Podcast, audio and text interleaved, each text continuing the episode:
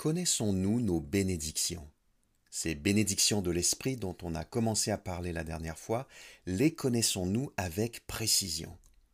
Dans cet épisode, je vous propose la seconde partie de notre étude d'Éphésiens 1, 3, 14 qui s'intitule Nos plus grandes bénédictions. La dernière fois, on a vu que le verset 3 offre un résumé de l'ensemble du texte. Je le relis. Béni soit Dieu, le Père de notre Seigneur Jésus-Christ, car il nous a comblés de toute bénédiction de l'Esprit dans le monde céleste en raison de notre union avec Christ. Puis dans la suite, les versets 4 à 14, Paul énumère ces bénédictions de l'Esprit qui constituent notre salut. La dernière fois, j'ai employé l'image d'une maison. Notre salut est comme une immense maison, et les pièces de la maison, ce sont nos diverses bénédictions qu'on va maintenant parcourir. Dans les versets 4 à 14, il y a cinq bénédictions, donc cinq pièces. Première bénédiction, nous sommes choisis. Verset 4. En lui, bien avant de poser les fondations du monde, il nous avait choisis pour que nous soyons saints et sans reproche devant lui. Cette notion du choix de Dieu ou de l'élection de Dieu nous provient de l'Ancien Testament.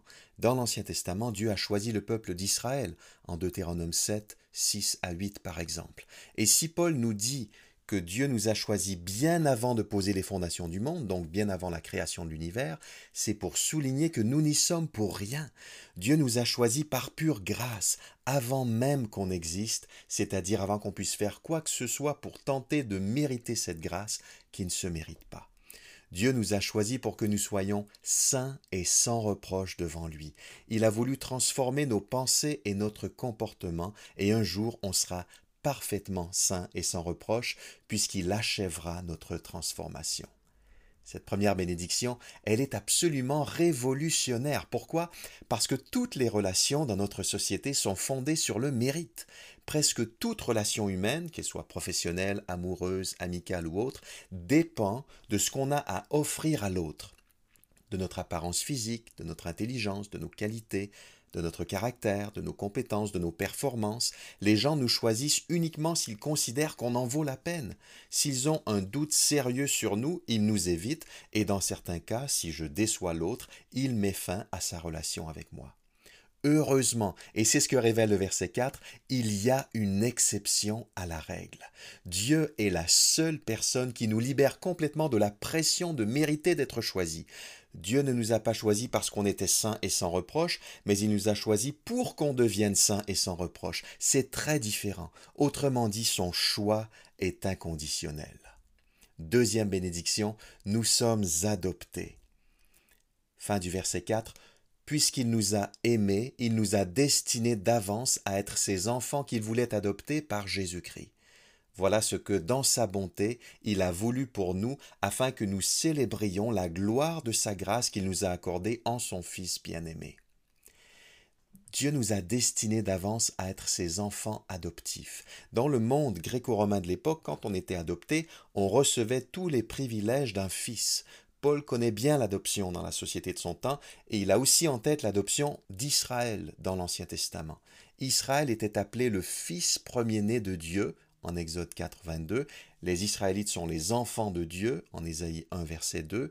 Ce que Paul dit ici, c'est que nous, chrétiens de toute nation, nous sommes maintenant les enfants adoptifs de Dieu parce que c'est à cela que Dieu nous a destinés d'avance. C'est cela qu'il a voulu pour nous. Et ça nous donne envie de célébrer la gloire de sa grâce. Verset 6. Troisième bénédiction, nous sommes délivrés et pardonnés. Verset 7. En Christ, parce qu'il s'est offert en sacrifice, nous avons obtenu la délivrance, le pardon de nos fautes. Dieu a ainsi manifesté sa grâce dans toute sa richesse et il l'a répandue sur nous avec surabondance.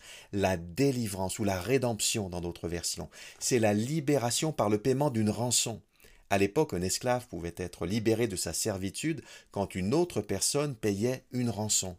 Et encore une fois, Paul a à l'esprit un double arrière-plan, à la fois le monde gréco-romain et l'Ancien Testament, puisque dans l'Ancien Testament, Israël a été libéré de l'esclavage en Égypte, Deutéronome 7, verset 8. Mais la délivrance dont il est question ici, si elle fait penser à la libération des esclaves dans le monde gréco-romain et à la libération d'Israël dans l'Ancien Testament, cette délivrance surpasse toutes ces libérations puisque le paiement de notre rançon s'est fait par le sacrifice de Christ. Verset 7. Voilà le prix de notre rançon. Et on a été libéré de quelque chose de bien pire que l'esclavage au sens propre. On a été délivré de l'esclavage de nos fautes et du juste châtiment que méritaient nos fautes. C'est la raison pour laquelle la délivrance au verset 7 est étroitement associée au pardon de nos fautes. En payant le prix de notre délivrance par le sacrifice de Christ, Dieu a manifesté sa grâce dans toute sa richesse on ne parle pas ici d'une petite grâce. Verset 8, il l'a répandue sur nous avec surabondance. Quatrième bénédiction, nous connaissons le plan de Dieu. Dieu a répandu sa grâce sur nous, fin du verset 8, en nous donnant pleine sagesse et pleine intelligence, nous ayant fait connaître le secret de son plan. Ce plan, il l'a fixé d'avance dans sa bonté en Christ pour conduire les temps vers l'accomplissement. Selon ce plan, tout ce qui est au ciel et tout ce qui est sur la terre doit être harmonieusement réuni en Christ. D'après le verset 9, Dieu nous a fait connaître le secret de son plan ou le mystère de son plan dans d'autres traductions. Pour Paul, le secret ou le mystère, n'est pas simplement quelque chose de mystérieux, quelque chose qui reste mystérieux. Non, c'est plutôt quelque chose qui n'était pas clair auparavant à l'époque de l'Ancien Testament et qui est maintenant devenu clair avec la venue de Jésus-Christ. Et ce qui est maintenant devenu clair aux yeux de Paul, c'est que le plan de salut de Dieu a comme but final la réunion harmonieuse de toutes choses en Christ. Verset 10. Tout ce qui est au ciel et tout ce qui est sur la terre doit être harmonieusement réunis en Christ. Voilà ce qui n'était pas clair et qui l'est maintenant devenu. Ce qu'il faut savoir, c'est que ces versets représentent plus qu'une quatrième bénédiction. C'est le point culminant de la louange entière des versets 3 à 14, et c'est même le message central de la lettre. Attention, c'est hyper important. Paul nous donne ici une vision du salut qui dépasse notre petite personne et qui dépasse même l'échelle de l'Église universelle. C'est tout l'univers qui doit être sauvé, c'est tout l'univers qui doit être rétabli, à la fois le monde invisible, tout ce qui est au ciel, et le monde visible, tout ce qui est sur la terre. Pourquoi? Parce que l'unité de l'univers a été rompue, et c'est tout le cosmos qui a donc besoin de salut. Comme le dit Paul en Romains 8 à partir du verset 19, toute la création attend sa délivrance avec un ardent désir. C'est aussi le message d'Éphésiens. Dans le monde céleste, il y a des puissances mauvaises, des puissances du mal. Paul en parlera dans la suite de la lettre. Et sur terre, il y a des conflits et des murs entre communautés qui doivent être abolis. La suite d'Éphésiens expliquera les étapes du processus de réconciliation de toutes choses en Christ. Il va de soi que ce rétablissement ultime on l'attend toujours. Christ a, déjà fait le nécessaire pour le rendre possible, mais c'est lors de son retour qu'on verra la pleine manifestation de cette harmonie. Comme l'indique un commentateur, dans ces versets, c'est comme si le grand architecte nous révélait son plan, qui jusqu'à maintenant était tenu secret. Le chantier est déjà ouvert, il est même bien avancé, les ressources sont là, mais le résultat final, on l'attend toujours. On le voit sur le plan et dans les travaux qui ont commencé, mais on attend sa pleine réalisation le jour où Dieu aura conduit les temps vers l'accomplissement, pour reprendre l'expression du verset 10. Cinquième bénédiction, nous appartenons à Dieu et son héritage nous appartient.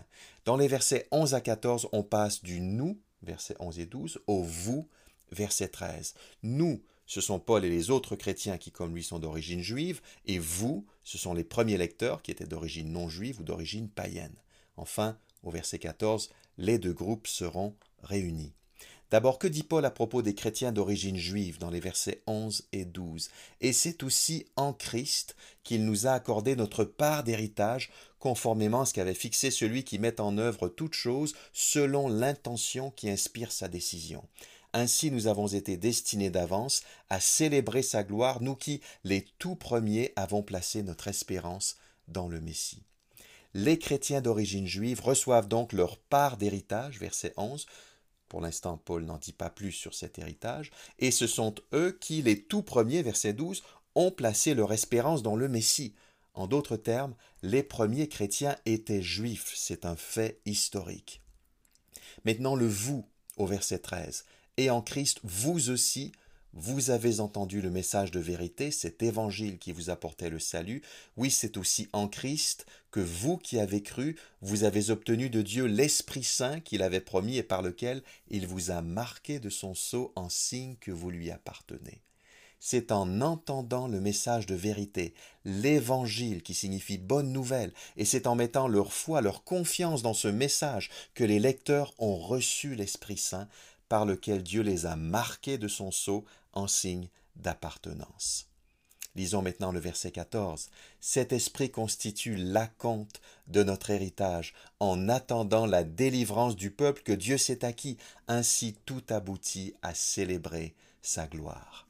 L'acompte d'un héritage, c'est son premier versement. L'esprit reçu est le premier versement et la garantie de notre héritage futur. L'esprit nous donne un avant-goût de ce qui nous attend, la délivrance complète. Non seulement le pardon, mais l'absence du péché. Nous en jouirons de cette délivrance complète lors de la résurrection finale. Paul en parle également en Romains 8, 23.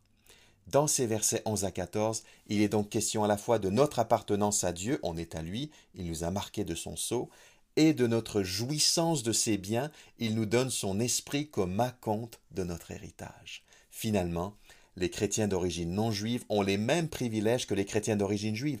Ils appartiennent à Dieu et ils sont les héritiers de Dieu. Maintenant qu'on a parcouru les cinq pièces de la maison du salut, n'oublions pas la raison initiale de cette visite du propriétaire. Paul nous invite à bénir Dieu avec lui, c'est-à-dire à adorer Dieu, à le remercier de tout notre cœur pour cet immense cadeau qu'est notre salut. C-A-D-E-A-U.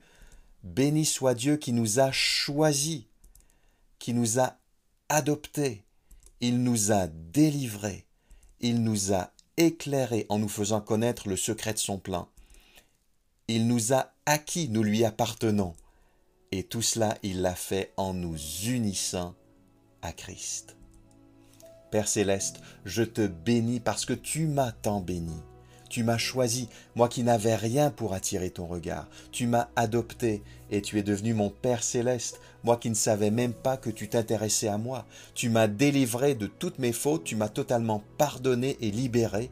Tu m'as dévoilé ton plan, ce qui me permet de savoir pourquoi je suis sur cette terre par le message de l'Évangile, tu as fait en sorte que je t'appartienne, tu m'as marqué du sceau de l'Esprit en signe que je suis à toi, et non seulement je suis à toi, mais ce qui est à toi est à moi. L'Esprit est l'acompte de mon héritage futur. Père, tout cela me dépasse, mais je sais qu'un jour je comprendrai mieux parce que j'en ferai l'expérience. Que ta gloire soit célébrée. Amen.